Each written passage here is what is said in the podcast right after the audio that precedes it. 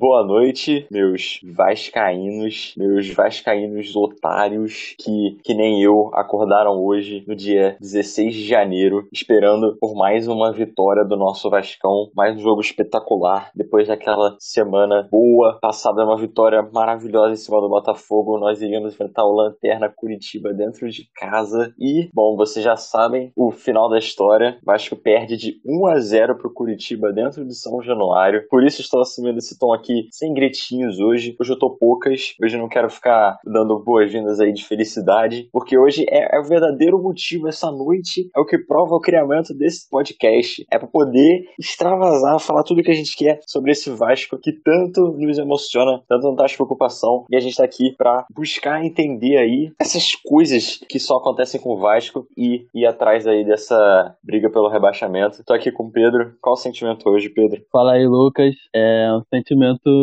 de tristeza, de raiva, né? Porque a gente passou uma semana feliz, iludido, depois da grande vitória contra o Botafogo e passou a acreditar que enfrentando o Lanterna, nosso querido Vascão ia conseguir um resultado positivo para dar tranquilidade. Só que é aquilo que a gente sempre fala: quando o Vasco precisa só dele, depende só dele para poder ficar tranquilo, o Vasco vai e fode a nossa vida. O Vasco hoje confirmou seu título de putinha do Curitiba, porque ele conseguiu a proeza de perder duas vezes pro Lanterna do campeonato. É uma coisa incrível. Eu acho que os jogadores devem estar felizes é, e contentes, porque é uma, é uma façanha. Parabéns, Campelo, mais um tabu aí do, da sua péssima administração desse finzinho ainda você conseguiu essa proeza de perder duas vezes pro Lanterna do Brasileirão de 2020. Parabéns, campeão. É isso. E o pior é que a gente aqui, como vascaíno otário iludido, mas que ama esse clube, continuamos a assistir esses jogos, continuamos a acompanhar esse time, buscando aquela luzinha de esperança no final do túnel.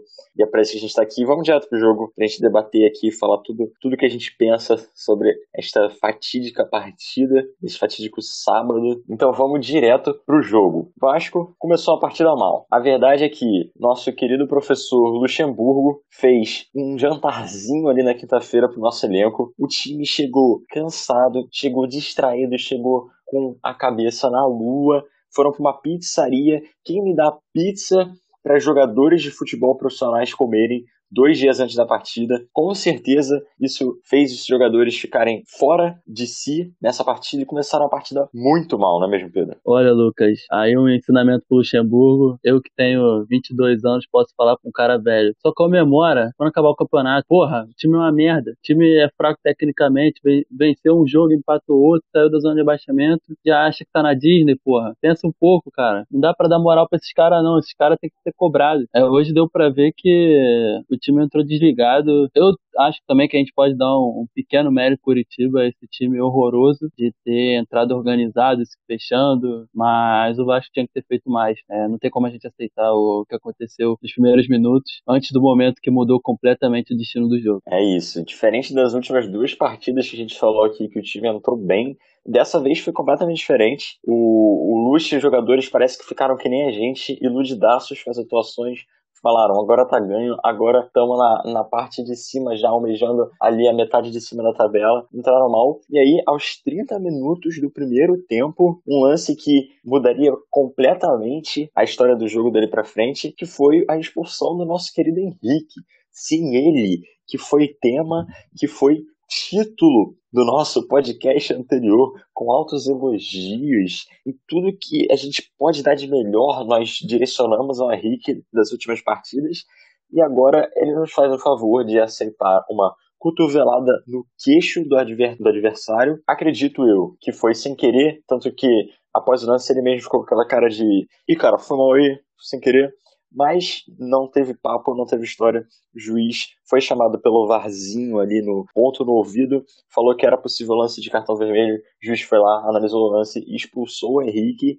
E dali para frente virou um caos no time, desanimou todo mundo, desanimou a mim que estava vendo a partida, os jogadores, todo mundo ficou ainda mais avoado e começou a dar merda a partir dali, né? não é, Pedro? Olha, Lucas, primeiro eu quero fazer um adendo que a gente não pode mais chamar o Henrique de querido. Eu sei que ele vem de dois bons jogos, salvou a gente, mas o Henrique tem aquele histórico ruim que voltou completamente a partir do momento que ele fez aquela merda. E aí você fala que achou que foi sem querer, e eu tenho certeza que foi sem querer, porque a gente sabendo de como o Henrique joga, como ele se movimenta, a gente sabe que tudo que ele faz é na cagada, porque ele não joga nada, e ele foi tentar botar o braço para proteger a bola e acertou uma super cotovelada na cara do adversário, sem querer, mas sem querer também merece cartão vermelho. Então, eu erradamente falei no, no último podcast que o Henrique tinha até o fim do campeonato sem a gente poder criticar ele, mas Henrique, por favor, sai do Vasco. É isso, você tinha dado créditos aí, eu acho que ele consumiu todos os créditos dele em apenas um lance. E aí, ali ainda dentro do primeiro tempo, sai o gol do Curitiba. Uma jogada que poderia ser completamente evitável num chute de fora da área. Nós acabamos tomando o primeiro gol para coroar aquele mau momento ali, aquela parte do jogo em que os ânimos estavam muito dispersos. E aconteceu que tomamos o gol que foi o único gol da partida. Você tem a dizer, Pedro? Olha, foi um lance assim que realmente mostrou que o time estava desatento e afetado pela expulsão do Henrique, porque era só o nosso querido Léo Matos, lateral direito, num cruzamento vindo de muito longe, cortar para linha de fundo ou dominar e sair jogando ele cabeceou no pé do adversário, o adversário tocou pro jogador que chutou de fora da área e fez o gol, que era o Hugo Moura, que aí é, é a pitada de crueldade na nossa noite, porque ele é um jogador revelado pelo clube da Gávea, que é nosso rival, e está emprestado, e deu aquele chute potente, mas defensável que o nosso querido Barba, que é muito inseguro, aceitou. Como eu falei, esse foi o único gol da partida, mas ainda tivemos todo o segundo tempo de sofrimento pela frente. Após o intervalo, entraram em campo Caio Lopes e Benítez, nosso querido Ben 10, que retornou aos campos de São Januário hoje, e Caio Lopes, que, na minha opinião, entrou muito bem ali. Os dois mudaram um pouco o cenário da partida na minha opinião, no segundo tempo, um pouco mais de posse de bola do Vasco. Tudo bem, sem nenhuma efetividade, mas fizeram aquela aquela diferença ali, fizeram o que dava para fazer, tocaram um pouquinho de bola. O narrador falava Caio Lopes, eu só via Luca Modric com aquele cabelinho dele distribuindo distribuindo passes com qualidade no meio de campo, mas não, não deu muito pro Vasco. Não, você tá cometendo sacrilégio, Leque. Não fala isso. O Caio Lopes entrou bem, mas ele foi mais esforço do que pensamento. E, inclusive, teve um lance no final que ele errou o passe e coitado. O Luxemburgo xingou até a décima geração da família dele. Mas é isso, eu quis dizer, depois de, que, de toda a situação que já estávamos naquela furada naquela encrenca, ele fez o que dava para fazer, mostrou ali um pouco de, de vontade, enfim, não resultou em nada. Parecia ali que o Curitiba está fazer aquela uhum. famosa estacionou o ônibus na frente da área, nada passava ali na frente e não conseguimos chegar a nenhuma conclusão de gol no segundo tempo e a partida terminou em 1 a 0. É, eu acho que a gente pode falar de alguns jogadores em específico, o que você acha, Lucas? Antes, na verdade, eu tenho mais uma crítica assim a fazer. Eu não entendo a dificuldade do Vasco Vasco em bolas aéreas, em cruzamentos e escanteios. Não é possível que eles sempre tentam jogadas pelas laterais que nunca chegam em nada. É verdade que teve um, uma cabeçada do cano, muito bem defendida pelo Wilson, uma defesa absurda. Foi uma bola parada, uma falta, mais ou menos na intermediária. Mas é um lance que dá certo a cada cinco partidas. Os escanteios do Vasco nunca resultam em nada. As subidas dos laterais, eles tentam driblar. O Léo Matos tentou 37 vezes chegar à linha de fundo e cruzar, e nenhuma bola chegava no cano. Parecia que tinha um campo de força em volta da área do Curitiba que nada passava. Pronto, era isso que eu tinha a dizer, desabafei. Eu sempre falo da bola parada do nosso querido Léo Gil, que veio com o status de jogador que sabe bater bem na bola e não fez juiz a esse status desde que chegou no clube, sempre com aquele escanteiozinho do primeiro palco que a defesa corta facilmente. Foi substituído no intervalo, né? É, não tem como criticar muito, criticar muito ele, pois acabou ficando também na furada, mas tenta, né? Ele se esforça, ele corre, mas realmente a bola parada dele não dá para engolir. Bom, vamos falar de jogador jogador, então, manter o costume aqui. Nosso goleiro Fernando Miguel, você já mencionou ali, faltou um pouquinho de. Um pouquinho de. Qualidade. Um pouquinho de qualidade. Se ele tivesse reagido um pouco mais rápido, dado um pouquinho, um passinho pro lado, um pouco mais de velocidade, talvez tivesse conseguido evitar o gol. Mas fora isso, o que mais a dizer? Ele só precisava agir naquele lance e ele não conseguiu. É Lógico é que era uma, era uma defesa para grandes goleiros e só mostra que o Fernando Miguel é um goleiro normal. Pois é. Léo Matos, Léo Matos. Pedro. Você, você, tem, você tem um dado interessante aí sobre Léo Matos. Você gostaria de compartilhar conosco? É, o Léo Matos é, tá com uma incrível média de cartões amarelos desde que chegou ao Vasco. Ele tem 12 jogos e 8 cartões amarelos. Eu acho que é um caso a ser estudado. Talvez o Léo Matos pode, sei lá, pro Não sei. Assim, ele não compromete, apesar dele ter errado no gol. Então eu tô até me contradizendo. Mas a gente sofreu tanto com os laterais durante o ano e ele foi o menos pior. Então eu não quero queimar ele, mas eu acho que ele também pode tentar no auge dos seus 35 anos. Ainda tem muita coisa aí pra evoluir. É, ironia, né? É tentar melhorar, né, Léo Matos? Porra, para de tomar cartão. É isso, o Matos começou a partida no lugar do Caio Tenório, que foi elogiado também por nós na última partida. E aí ouviram os nossos elogios e falaram: ok, então vamos tirá-lo e colocar o Matos. E deu no que deu. Bom, Werley e Castan, nossa dupla de zagueiros que estavam há duas partidas sem tomarem um gol, agora tomaram um gol. Cara, eu não tenho tanto assim a criticar eles, eles não foram exigidos, o time do Curitiba é bem ruim, o gol foi de fora da área, mas assim, é lógico que se eles tivessem um pouco mais mais qualidade com a bola no pé. É, a gente com um a menos poderia sair com mais qualidade, poderia ter a chance de criar melhores jogadas. Eu acho que o Erley errou uns 40 passes no jogo. Ele toda vez que ele tentava um lançamento ele errava, quando ele pensava ele errava. Então assim, a gente não pode exigir que eles, é, num jogo normal, ajudem na criação, façam algo a mais. Só que como a gente ficou com um a menos devido à besteira que o Henrique fez, a gente precisava de um algo a mais e eles não nos deram. Mas paciência. Pois é, e o Henrique que já falamos dele aí nos primeiros minutos desse episódio, já criticamos, já expusemos nossa opinião. É, eu queria pedir perdão para mim mesmo, porque, assim, às vezes a gente erra com as pessoas, né? Às vezes a gente se ilude, às vezes a gente acha que uma pessoa pode melhorar, a gente acredita, né? A gente dá mais uma chance. Talvez a gente comece a gostar dela, só que na verdade esse é o maior erro que podemos cometer como seres humanos na vida. A gente não tem que dar segunda chance, a gente tem que seguir em frente. Então, Henrique, sai do Vasco, por favor. No episódio anterior, Henrique foi título, o chamamos de Henrique Lindo, no título do podcast. E agora o pedido de, de adeus ao Henrique. Bom, nós vivemos de contradições. Seguindo, Bruno Gomes, Juninho e Léo Gil, desde meio campo elogiado nos últimos jogos. Hoje, infelizmente, não nos deram tanta performance como nos jogos anteriores. Juninho ficou apenas o primeiro tempo em campo, porque depois da expulsão ele foi substituído no intervalo.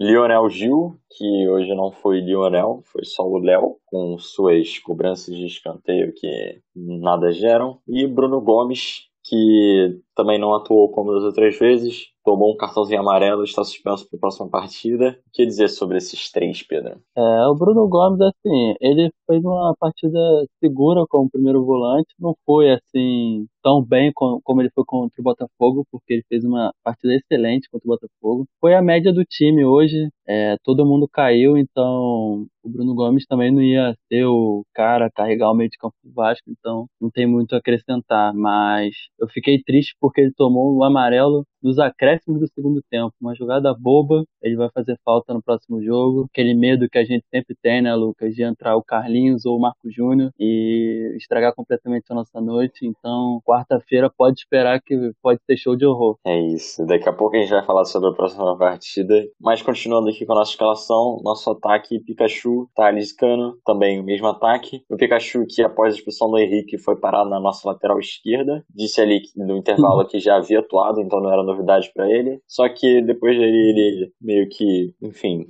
apagou do jogo. Thales foi substituído no intervalo junto com o Juninho para a entrada do, do Benítez. E o Cano, tadinho. O Cano, eu gostaria de falar do Cano porque deve ser difícil o Cano, né? Porque ele é um ser humano evoluído, um jogador acima da média dos padrões que nós temos no nosso Vasco. E, coitado, né? ele está numa situação tanto quanto desagradável. Gostaria ele de. tentou fazer o golzinho deles, quase que fez duas ótimas defesas do Wilson. Aquele lancezinho no final do jogo, na verdade, não sei se, se a bola entraria, mas de qualquer forma foi um, uma boa tentativa. Que faltou pro nosso time foram tentativas efetivas que não tivemos, mas o Cano tentou, infelizmente não deu para ele. E o que mais aí sobre o nosso ataque, Pedro? Sobre os três que começaram jogando, é difícil falar, né? Quando um jogador fica com a menos, o centroavante fica muito prejudicado. E um centroavante do Vasco já é naturalmente prejudicado, mesmo ele sendo um, um craque como é o Cano, porque o resto do time com certeza é bem pior e ele já sempre sofre por ser pouco abastecido. Então, quando o time fica com a menos, aí fica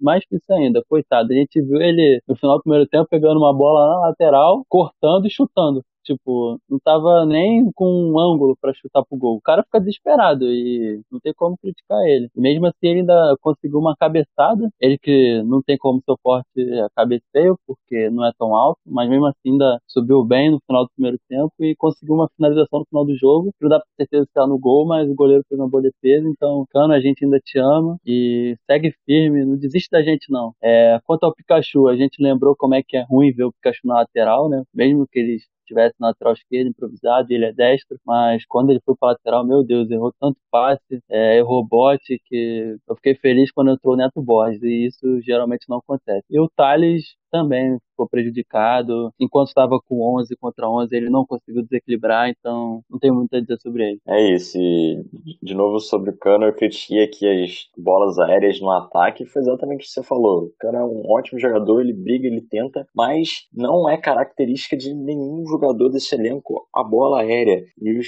jogadores insistem nela e acaba que não dá em nada, como nós vemos hoje. Inclusive, teve até um episódio que eu critiquei, nós criticamos a saída do tiro de meta tocando a bola, em vez de chutar a bola para frente, mas vendo esse, esse tipo de, de jogo, que milhões de cruzamentos é errado, eu até entendo, eu dou razão para sair tocando, por mais que seja possa ser uma opção tão horrível quanto, é um pouco contraditório ficar batendo escanteios e não tiro de meta, mas enfim. Sobre os que entraram, Caio Lopes, Benítez, nós falamos um pouquinho aqui. Algo mais a dizer sobre eles, que entraram logo no segundo tempo, Pedro? É, pegando o gancho do que você falou da dificuldade do Vasco com bola aérea, eu queria fazer uma crítica pro Luxemburgo, que o Thales é o nosso atacante mais alto. Eu acho que a não ser que o Thales tenha sentido alguma coisa, eu não tiraria ele no intervalo. Eu acho que ele fez falta, já que o segundo tempo foi pra ficar jogando bola na área e ninguém ganhar, eu acho que o Thales teria mais chance de ganhar na, na, bola aérea. Tanto é que ele fez um gol de cabeça no último jogo, né? Bom, o Caio Lopes foi o que você já falou, ele entrou voluntarioso. E aquilo, a gente já sabe que o Juninho vai cansar. Então, eu já, naturalmente, quando o time ficou com um a menos, eu pensei, o primeiro a sair vai ser o Juninho. Eu tinha certeza absoluta, porque nos últimos jogos ele já havia sendo o primeiro a ser substituído ele começa o jogo com muita velocidade, voluntarioso, e durante o jogo dá pra ver nitidamente que ele vai ficando cansado. Então o Caio Lopes já entrou no lugar dele ali e a gente já viu um jogador com mais energia. Não acrescentou tanto assim, porque é difícil, né? É, é difícil jogar no Vasco e é mais difícil ainda jogar no Vasco quando o time fica com um a menos. Quanto ao Benítez, né? O Benítez é um cara querido, eu adoro ver o Benítez em campo, ele sorrir, o Cano sorrir junto, mas não tinha como ele fazer mais do que ele fez. Não tem mais tática quando o time fica com um a menos e o time é ruim, sabe? Eu o time tenta, o time se esforça, o Benítez corre para um lado, corre para o outro, tenta um drible, erra, porque também ele não é o Messi, ele é só o Benítez. E ele se esforçou, deu um chute para lateral, é, bateu mal uns escanteios também, mas enfim, a gente ainda gosta dele, ele ainda é um poço de esperança, alguma qualidade técnica nesse time, mas não tinha como ele é, alterar o destino do jogo hoje. É isso, é muitos passes laterais ali, muita distribuição de bola, mas aquela, aquela barreira ali na entrada da área. Tinha momentos no segundo tempo que tinham três jogadores em volta do cano, então um passe um pouco mais incisivo era praticamente impossível aquela altura do campeonato com um a menos, com a qualidade dos nossos jogadores. E aí, no,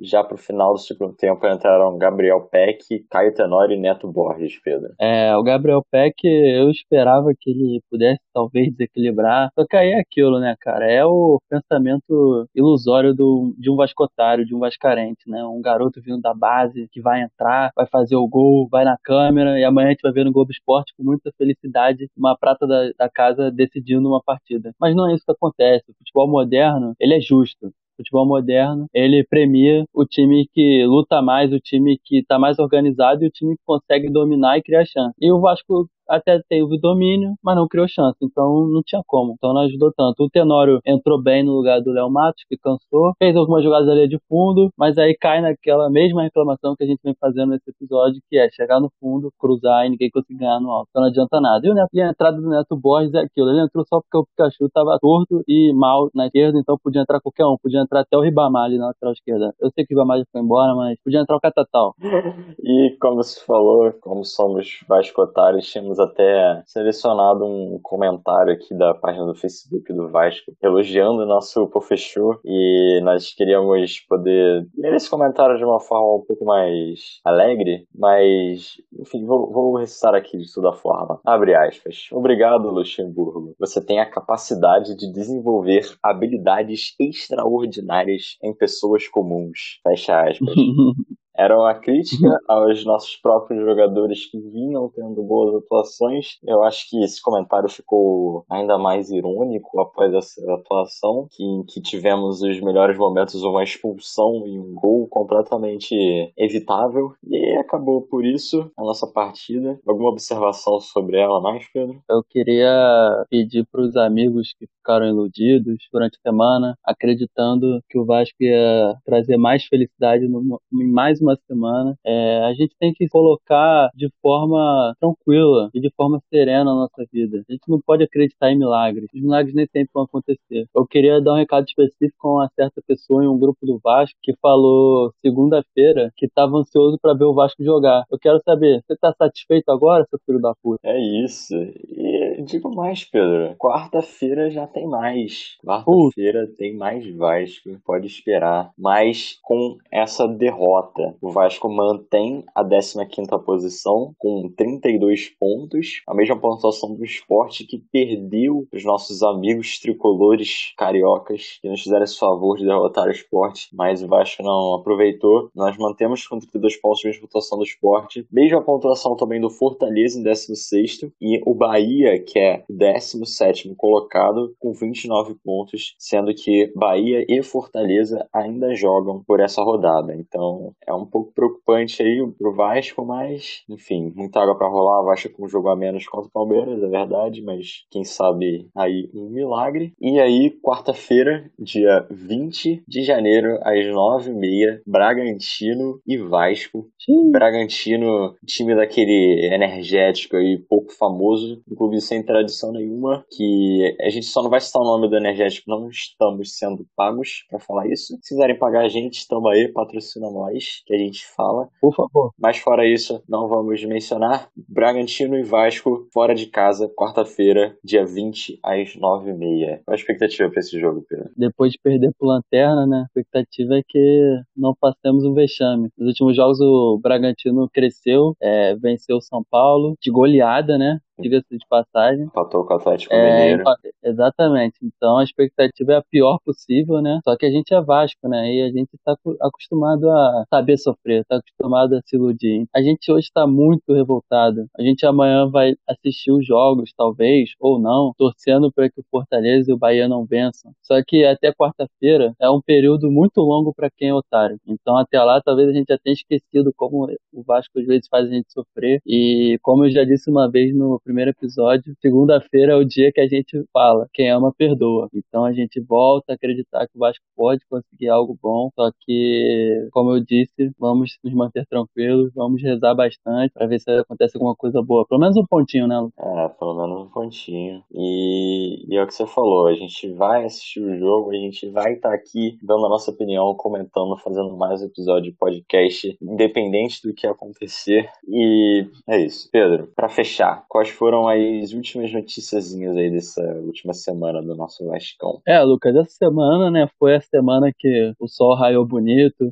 as flores estavam mais coloridas, que tudo parecia que ia andar na nossa vida. E o Vasco teve uma semana incrivelmente calma. A única notícia foi boa, que foi a rescisão de contrato do zagueiro Jadson, que assinou contrato há dois meses atrás, jogou pouquíssimas partidas e a única coisa marcante foi entregar o gol no empate do São Paulo lá no Morumbi. Então, acho que podia ter sido montada aí, faltou às torcidas organizadas do Vasco uma mobilização para fazer um aero Vasco para levar ele embora. É, e também tivemos o jantarzinho do Fechou, que já foi comentado, também foi nessa semana. Acho que o resultado não foi muito atrativo, né? Eu acho que agora a gente pode sugerir greve de fome, né? Se com jantar o Vasco jogou como jogou hoje, é melhor que a semana toda aí os caras nem comam, pra ver se corre um pouquinho mais contra o Bragantino.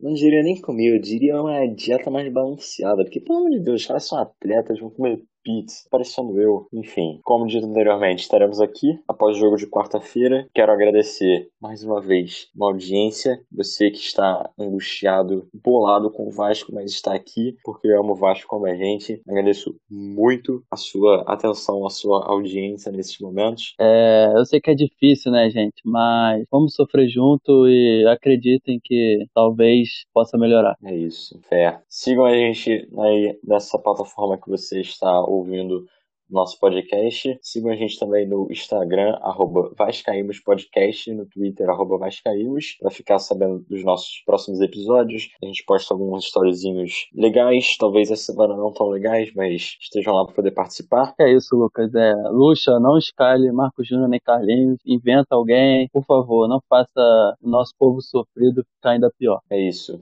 Henrique, você que foi do céu a um lugar muito baixo em pouquíssimos dias. Espero que o sol volte a raiar mais uma vez. Nós ficamos por aqui. Um abraço e tchau. Valeu, galera.